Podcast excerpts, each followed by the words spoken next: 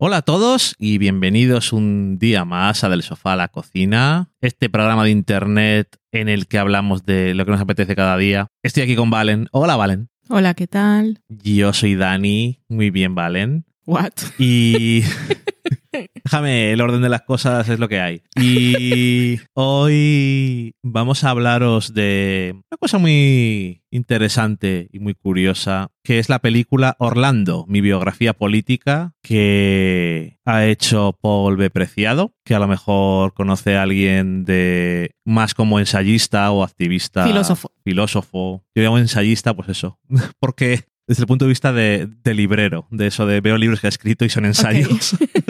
Pero bueno, sí, manifiestos, ensayos, filósofo, filósofo de género eh, y de lo que haga y antisistema. Un poco de todo, sí. Eh, es un- una figura de estas, un poco a la vieja usanza, de ese tipo de filósofos y de gente que estaba metida en, en el ajo de las cosas y con los artistas y todo eso. Es la sensación que Sí. siempre me ha dado. sí. No creo que esté muy lejos de la realidad. No, y además ha vivido mucho tiempo en París, o no sé si está viviendo ahora Y en Nueva York. París, pero no sé, Es me ese, imagino. es ese tipo de, de estilo de antes, de los Sí. artistas se van a París y a Nueva York. ¿sabes? Es, no sé. Bueno, es de Burgos, Ya. lo cual ahí tienes. Y fuimos a ver esta película en el preestreno que organizó la distribuidora, creo que en la cadena de cines. Sí, los de golem. Van Golem y uno de ellos está aquí en Burgos y había un montón de gente por cierto Sí, yo estaba nerviosa. porque pensabas que igual no había gente No, no, no, cuando entramos, porque veía que se estaba llenando y veía mucha gente mayor. Y yo decía, igual no saben qué película es y no quería, no quería que hubiera ningún ruido raro, ningún gesto, ningún, o gente que se fuera. ningunas toses, algo violento.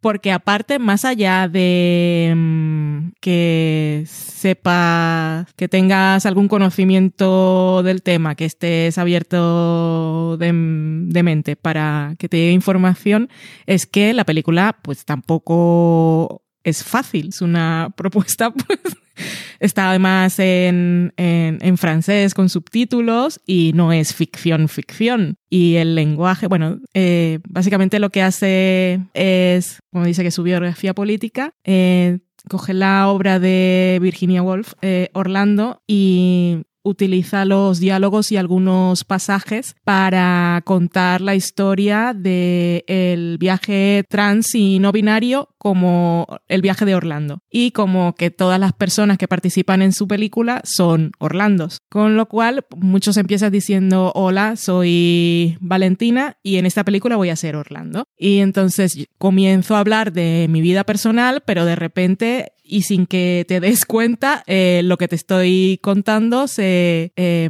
se entrelaza, no, es, es un devenir, se convierte en, en el texto, texto textual de Orlando con, pues, con la prosa maravillosa de Virginia Woolf de 1900, de principios de- del siglo XX. Y es una experiencia rara porque puede ser muy impostado, o sea, la gente, o sea, me parecía una obra muy peculiar para un público tan diverso y, y me gustó, pues se quedaron hasta el final y aplaudieron. Son Fue bonito. tus propios prejuicios valen No, sí, sí, supongo que sí. Pero a mí era más que todo, más, más allá del tema, es que sabía que era una película que, que no es pues, lo que estás acostumbrado. una cosa muy artística sí, es demasiado arty. porque no es una película no es un documental No, Y, y, hombre, eso en general, pues es- no son las cosas más fáciles. Es un tipo de obra que requiere inclinarse intelectualmente Hmm. y estar dispuesto sí. a absorber lo que está intentando contarte. Y a mí, eso, me- a mí me encantó como a veces casi no me daba cuenta de cuando estaba pasando entre lo que le vea eh, la vida del actor Sí, y y el texto que además es la muestra de que la tesis de Paul B. Preciado es esa. correcto, pero es que es Nuestra eso. historia es la de Orlando, que fue contada por Virginia Woolf. Pues a mí me pareció mogollón. una forma bastante brillante de, sin decirlo, dejar claro que dice, esta es mi tesis y te la estoy Sí. demostrando en cada vez que habla alguien. Y decía luego en un QA que hicieron que no sabía si iba a quedar bien y al principio no estaba quedando bien y yo la verdad es que estoy bastante sorprendido de lo bien Es que ha que quedado. flipas, porque aparte de la gente, no son actores. No, no, claro. Y obviamente pues eso que no lo tenían supongo interiorizado la gente el Hmm. texto y todo eso, pero aún así que al final el resultado sea este, pues jolín, yo tengo que decir que me alegro, pero me les costó tres años, decía, Hmm. hacer la película. No sé si va a existir o no. Que es curioso cómo eh, surge el proyecto, lo decimos porque yo creo que merece la pena saberlo. Eh, Arte, eh, si lo conocéis, es un canal Francés. francés y alemán, Ujú. me parece. No sé si a partes iguales o cómo es, pero creo que el, el nombre ya lo dice todo. Y de hecho se puede... Hay aplicaciones gratis en todo Aquí para ver una, aquí en España, sí. ¿no? Y con el contenido que tienen lo ves, eh, qué Sí. tipo de inclinación tienen. Y le dijeron a Paul que iban a hacer una, un documental sobre su vida. Sí. Y dijo él, ¿cómo? No. What the fuck, ¿no? Si yo no he hecho nada muy interesante tampoco. Y dije, no, que sí, que la vamos a hacer, que la vamos a hacer. Y al final eh, a él le salió, eh, bueno, si lo hacéis tiene que ser como una adaptación de Orlando de Virginia Woolf. Y contra todo pronóstico los de arte dijeron, uy, qué interesante. Una adaptación documental. Estación documental, que es que eso es ya la leche. Es que a ellos les sonó, tal como lo cuenta él, lo cuenta con mucha gracia, es que te puedes quedar horas escuchándolo hablar. Y eh, que él lo dijo así como, tiene que ser una adaptación documental, pero cuando ellos le dijeron, pues sí, lo vamos a hacer y queremos que lo hagas tú, y él dijo, ¿qué mierdas? Es una adaptación documental. ¿Y ahora qué hago? Básicamente era eso, ¿no? Dice, ¿en dónde me he metido y ahora qué hago? Y, y eso, que está muy bien. Eh, al final, eso es una. Es un poco una historia comunitaria sobre la experiencia trans y, y no binaria y un poco también la reclamación de espacios Sí. y de diferentes medios, en este caso el cine, que del que me pareció muy curiosa la dicotomía de cómo hablaba él con muchísimo desdén del, del medio del cine, porque era un medio, como decía, explicaba, que siempre que había representado a la gente trans lo había hecho de una forma que le había ofendido de forma violenta Sí, y física prácticamente, y es un medio de, de masas y es una persona, pues eso, que es muy contracultural y demás, Mm. pero luego también eh, citaba sus, sus referencias y demás, ¿no? Y se le veía que también le gusta, entonces lo tiene todo dentro, ¿no? Pues supongo que es una forma, como casi todo el arte,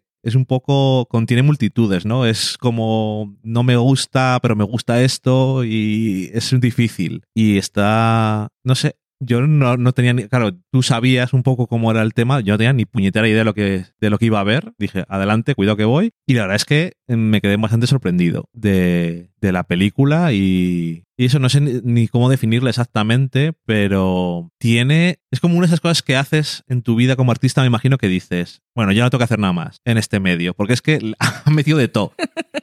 Tiene escenas musicales, Sí. eh, ha escrito una canción, un temazo. un temazo, perdón. Eh, tiene comentario realmente eh, histórico relevante. Al mismo tiempo tiene algo de autobiografía. Tiene también, porque también tiene su voz en off. Sí. Eh, también tiene comentarios sobre Virginia Woolf Sí. y la vida de ella y la obra. Y mm, Él habla con Virginia Woolf. también porque le O escribía la, la voz, carta. la voz en off es para Virginia. Básicamente, sí. Y mm, es como la carta que le estaba escribiendo. Y, mm, y no sé, que... Y es ensayo y es un manifiesto político también. Sí, Y el final es gloriosísimo y emocionante. y tiene este humor. O sea, Sí. es que, no sé, me pareció como una cosa que, no que no pienses que te va a gustar o no, porque realmente no, no tenía ni idea, sino que cuando lo ves dices, esto me ha sorprendido. Pero que además aparte tenía eh, realmente varios momentos en los que había, no importa que sean homenajes a cosas que le gustan, eh, o de Godard o lo que sea, ¿no? Pero tenía planos realmente eh, como la dirección artística y todo eso, eran cosas como muy preciosas.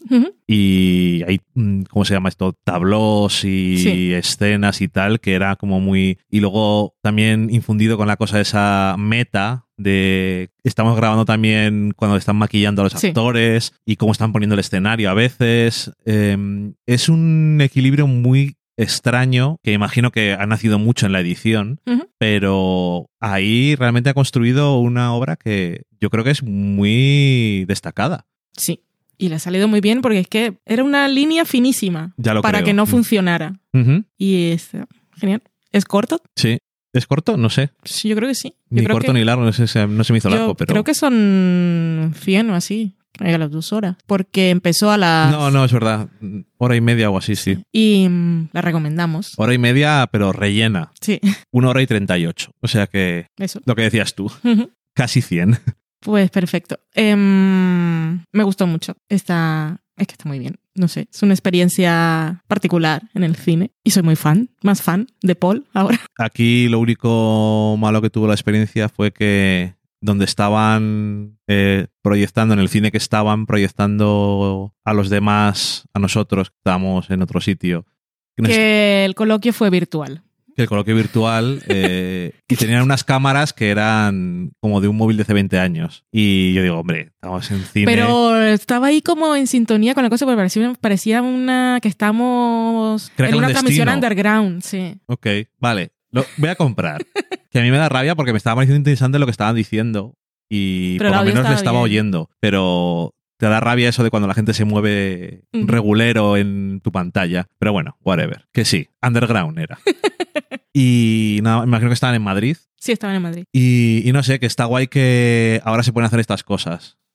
Que digan, bueno, pues lo ponemos y el- la presentación y las respuestas y las preguntas y tal, eh, el comentario de después lo, os lo proyectamos a vosotros. No sé, es, es una cosa que también, para esto vale la tecnología, ¿no? Para no tener que estar en Madrid o en Barcelona y si no estás allí no ves las cosas. Y está guay. Así que nada, cuando la estrenen, que va a ser en octubre, El 11, creo. pues si lo veis por ahí, echarle un ojo porque realmente merece la pena. En los Eh, Golem va a estar seguro. Seguro. Y esto ha estado en festivales. Sí, ha estado en la Berlinale, no en la sección oficial, pero ahí se llevó cuatro premios en la sección que estaba. Ha estado en San Sebastián, ah, en Nueva York eh, Y en TIFF. y en el TIFF en el Toronto. International Film Festival, Hmm. que son festivales todos importantes. Todos importantes. Y que a veces yo hubo una época en la que decía, cuando veía en una película eh, selección del Festival X, no lo veía como que fuera importante. Y luego de repente un día me paré a pensar qué significaba realmente. Y es que la gente manda miles de películas, me imagino, y los organizadores tienen que verlas y decir esto merece la pena enseñarlo, según nuestro criterio. Por lo tanto, sí, sí tiene Sí. un sello de importancia. Pero hubo una época en mi vida que decía, a mí qué me importa. Sobre todo para películas como esta, porque mira, luego a una película de Scorsese no le hace falta, eh, porque es el apoyo de un festival para que luego eh, muchas películas llegan a esos festivales sin, sin distribución. Correcto. Incluso pasan un año hasta que la consiguen, pero conforme se va moviendo por el circuito y la crítica va siendo buena, no, no solo de la gente, eh, no solo de la prensa, sino letterbox y cosas, y comienza a haber ruidillo, pues se animan a, ah, ahora con el streaming, pues es más fácil encontrar hueco. Anyway, que para las películas pequeñas eh, es vital tener el, ¿cómo se llama? La cosita romana, las hojitas, de que siempre está lo de los festivales. Ay, Sí, sé lo que dices, pero no sé cómo los se llama. laureles estos. Sí, sí, Bueno, sí. La corona, el laurel del festival. Anyway, es importante. Pues eso, eh, un proyecto diferente que os recomendamos y nada más. Otro día que terminamos y que os agradecemos mucho que hayáis llegado hasta aquí con nosotros y que nos sigáis escuchando después de tantos años. Ahora estamos los dos mirando a Loki que se ha puesto entre nosotros. Yo no estoy mirando a Loki. ¿No estás mirando? No. Siempre estás mirándolo, que no es lo mismo. De hecho, estás haciendo fotos. Falsos testimonios y mentiras. En fin, que mm, ya sabéis que nos podéis encontrar en todas partes donde se escucha. En delsofalacocina.com tenéis los enlaces. En todas las partes donde se escucha. En la calle también pones así y dices, ah, ¿no? del sofá a la cocina. Y nada más, que nos escuchamos otro día. Adiós. Adiós.